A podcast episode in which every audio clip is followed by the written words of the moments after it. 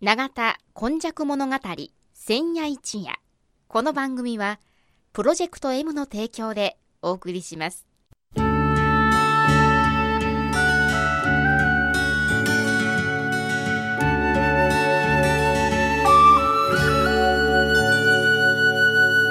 戸は港があることで多様性のある町となりました。しかしその港というのは神戸港だけを指しているのではありません。山から海へと注ぎ込む川のある地域には素晴らしい砂間が広がり海の流れと川の流れに相まった。この永田地域一帯も神代の昔から自然の生んだ港がたくさん点在していました。そして港は海外からの素晴らしい知恵や文化をその往来する人々と共に受け入れる場となり豊かな暮らしを生み出していったのです。つまり自然が生み出した小さな港が瀬戸内海を望む永田地域にはあちこちにあり長い長い時代を超えた昔から大陸や朝鮮半島の人々との交流を紡いできたのです。この番組「永田今昔物語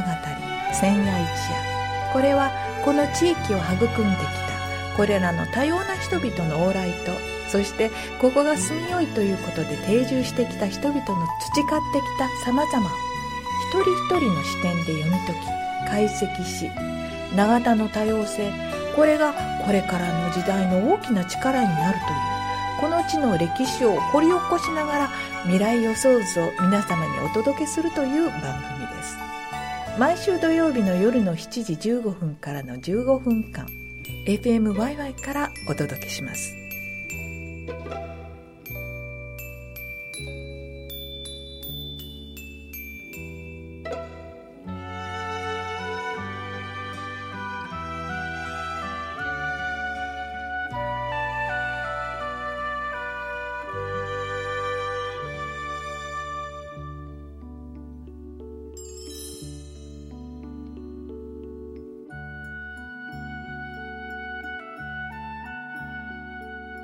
皆様こんにちは。いつものようにこの番組の時間がやってまいりました。司会進行は FMYY のキムチアキ。そして、えー、関和九大の110夜はこの方です。須磨で生まれ須磨で育ち八十数年井上勇です。よろしくお願いします。よろしくお願いします。さて、えー、今日は関和九大どういうお話でしょうか？今日はですねえー、っと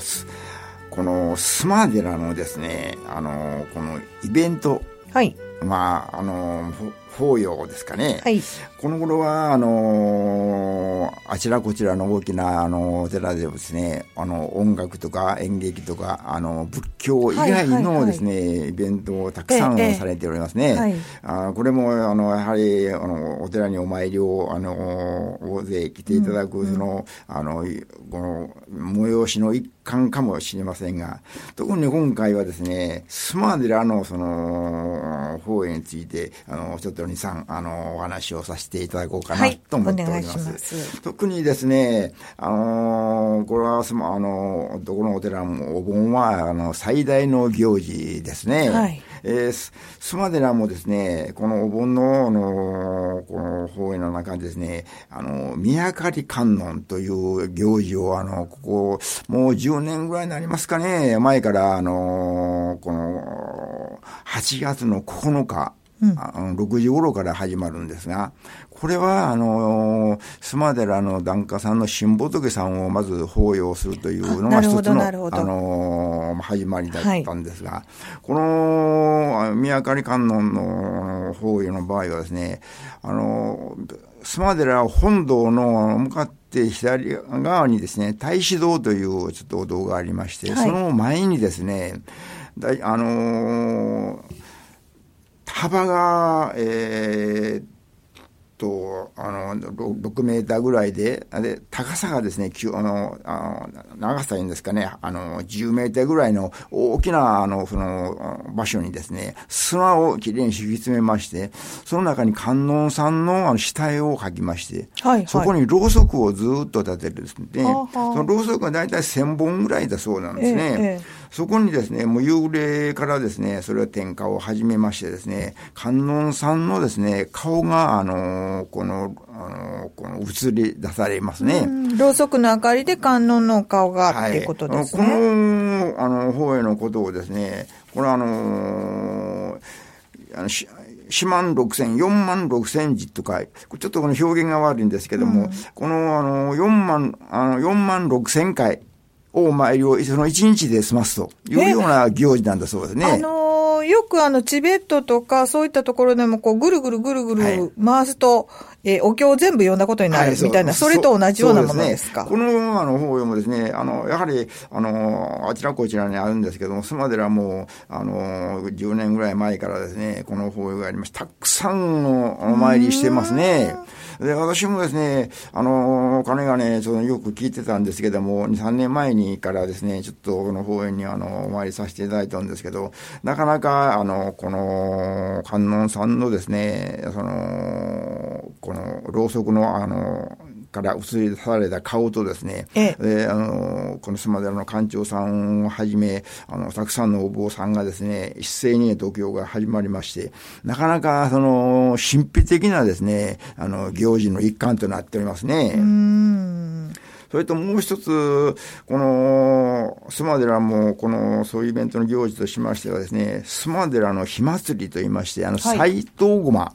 というのもですね、何年か前から、あの、催しをされておりますね。斎藤ごまというのは、あの、いわゆるごま、はい、そうですね。ごまお宅のごまで、はい、紫のあの、明かりそうですね。文字通り、あの、この、まずですね、この斎藤駒は、これは、あの、全国で至るところにやってるんですけど、次、最近はですね、あの、サンテレビでよく放映、1月に放映されております。どこのお寺なのか、ちょっと私も、ちょっとあの、覚えてないんですけども、盛大なものがちょこちょこ放映されておりますが、スマ寺の場合はですね、あの、今まではそういうことはなかったんですけども、あの、斎藤駒というのは、あの、杉の葉っぱをですね、はい。たくさん、この、こう、あの、こう、囲いまして、もちろんその中にはちゃんとこの、あの、燃える、あの、この、あの、木材も入ってるんですが、それを、あの、火をつけますとですね、真っ白な煙が出るんですね。それがしかし一面から見るとちょっと紫にもかかってるような気もするんですけども、その燃え盛る時にですね、そこにあの、願い事を書いたごま木をですね、ずっとこの投げ入れまして、一段とその火がですね、あの、燃え、燃え上がります。そして、その、この、お坊さんがですね、度胸をずっと唱えましてですね、あらゆる、その、ごま法要の行事というんですか、あの、しきたりというんですか、そういう、その、神事的なものをずっとこう広げまして、その、斎藤ごまがですね、血を一通り燃え尽きますと、はい、あの、まあ、あの、炭のような状態になるんですね。えそこを、それをちょっとまあ広げましてですね、そこにですね、はい、あの、裸足でですね、そこを、あの、この、通り越すんですね。うんうん、これは、俗に言う、その、あの、日渡りと言いましてですね、はいはい、これはもう、あの、願い事を叶う、うん叶うため、そして、あの、厄払いをするという、あの、大きな意味があるんだそうですが、ええ、あの、この、そういうことも参加される方がたくさんいらっしゃいましてですね、あの、この日は、あの、火の中をですね、裸足で、あの、通り抜ける。そういう行事もですね、だから年々やはり、あの、盛大になってきておりますね。それと、やはり、あの、こういう、その、あの、法要が、あの、なりますとですね、あの、やはり、この、新しい、あの、信者さんというんですか、あの、信徒の方が、やはり、あの、よく、あの、あの、お参りされておりますね。だから、この、この斎藤馬の場合は、この11月ですので、これを、あの、その斎藤馬で、あの、その日渡りをして身を清めてですね、新年を迎えるというようなこともですね、あの、含んでいる、あの、そうなんですね。うん、それと、あの、この願い事の、あの、あの、ごまぎもですね、もう事前に、あの、こ、の書いて収めました。そしてまた日渡りする場合もですね、これもやはり、その、事前に申し込みまして、やはり、あの、その、順序よく、あの、お参りを、あの、されておりますね。それと、須磨寺では、この行事が、あの、その、最終の行事も、これもあの、お盆にはもう当然、世界というような行事もあるんですけども、あの、この、須磨寺のイベントの中ではですね、やはり除夜の鐘が最近非常にあの、この、有名になりましてですね、あの、マスコミにも取り上げてもらい、もらう機会が多い。この除夜の鐘の場合はですね、あの、先着108名の方にですね。あ、108つですね。はい、あの、札を配りましてですね、はい、その、札を配る、札を、あの、その、あの、あのもらうためにですね、何時間もですね、あの待っている人がいらっしゃると。で、その、あの、第1番目から第、あの、108番目まではですね、ちゃんとお坊さんがついておりましてですね、ええ、人、あの、一回このコント鳴らしますと、うん、やはりちょっとお経の前前触れを一つ、あの、お唱えをし、うん、あの、お唱えをしまして、うん、108人の方がですね、順次、ずっとと、あの、羽をつきまして、そしてもう108をつきまして、あとはですね、うん、自由に、あの、つけると。あ、そうですか。いうです、ね。煩悩がどんどん増える。これもですね、はい、これはちょっとやはり、おのおの今、この、この宮明り観音、そして日当たり、はい、除夜の鐘と、おのおののその行事もですね、うん、おのおのやはり、その、この、参加される場合はですね、それはそれなりのやはり、あの、その、あの、お布施に近いようなものがいりますので、それも、あの、一つ、あの、あの、須磨寺、あの、お寺さんのですね、やっぱり、あの、行事の一環としてですね、こういうのが、やはり、あの、あちこちに、あの、行われているんじゃないんで、なかろうかというふうに思っております。特に私は、あの、須磨寺の檀家なんですけども、はい、末端の檀家なんですけども、やはりそういう行事にはですね、あの、よく参加をさせていただいておるんですけども、うんうん、やはりだんだん私も年がいきますとですね、やはりそういう行事もですね、あの、行きたいんですけども、やはり、なんとなく、この、あの、この、宮狩観音も、柴谷もですね、除夜の鐘も、体力がいりますね。なるほど。おのおのは体力がいります。だから体力のあの限界を達するあのまでの方がですね、若い方がですね、やはりこういう行事もですね、あの参加されたらいいんじゃなかろうかなというような、あの気もしますね。あの、私、あの、スマデラさんで、えー、1.17のあの、震災というような阪神淡路大震災のことの犠牲者の法要のためにですね、はい。はい、あの、ネパールのチベット仏教のマンダラの砂絵、あれをされてるのも非常に珍しいなというふうに思うんですけれども。この、これも、あの、あれは、あの、大体、この、今まで3回ありましたかね。はい。あの、はいはい、チベットからわざわざ切られまして、ねわざわざおいでになってましたね。えー、なかなか、あの、巧みな、はい、あの、砂をこう手でこう、ただ、しますね。こうして書かれるだけですけれども。あの、あの法要は全部吸いますとですね、はい、あの砂を集めましてですね、はい、小さなお袋に、あの、袋に入れましてですね、なるほどそして、あの、この、あの、まあ、あの、お守り的なあ存在で皆様に、あの、配っておりますね。なるほど。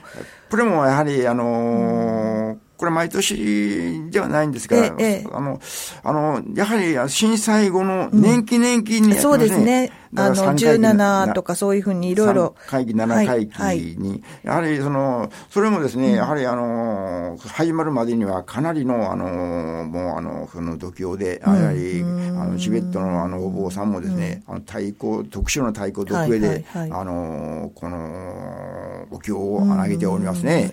なるほど。仏教というものがですね、やはりあの、世界の中でこのようにこう、えー、それぞれの国を伝わりながらつながってきて、そしてやはりはり同じようにいろいろなあのこの亡くなられた方とかそしてその亡く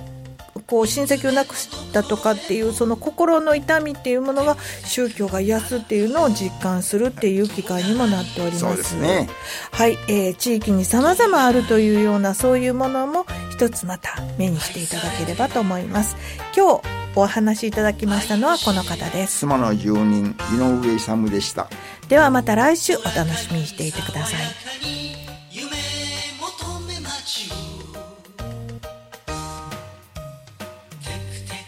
前夜一夜この番組はプロジェクト M の提供でお送りしました。